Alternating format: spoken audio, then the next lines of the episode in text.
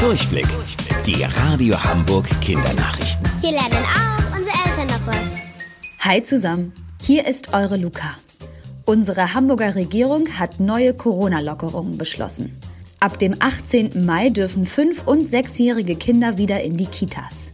Unser Schulsenator Thies Rabe hat gesagt, dass nach den Maiferien auch alle Schüler wieder zurück in die Schule können.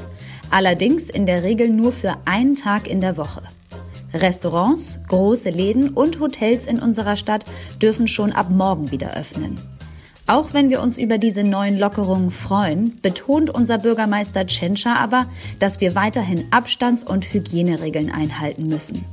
Sollten sich durch die Lockerungen doch wieder mehr Menschen mit dem Coronavirus anstecken, können diese auch wieder rückgängig gemacht werden.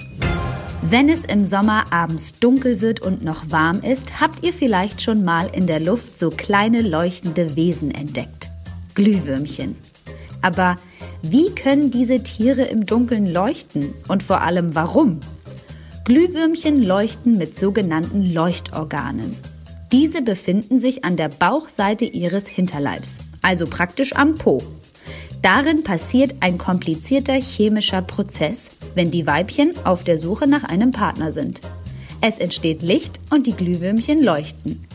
Dieses Licht sieht man tatsächlich nur in der Dunkelheit. Am Tag ist es zu schwach. Und wusstet ihr eigentlich schon? Angeberwissen. Bei uns in Deutschland bedeutet mit dem Kopf nicken ja und den Kopf schütteln nein. In einigen Ländern ist es aber genau umgekehrt. Zum Beispiel in Albanien, Bulgarien oder Indien. Bis morgen um 8.30 Uhr. Ich freue mich auf euch. Eure Luca.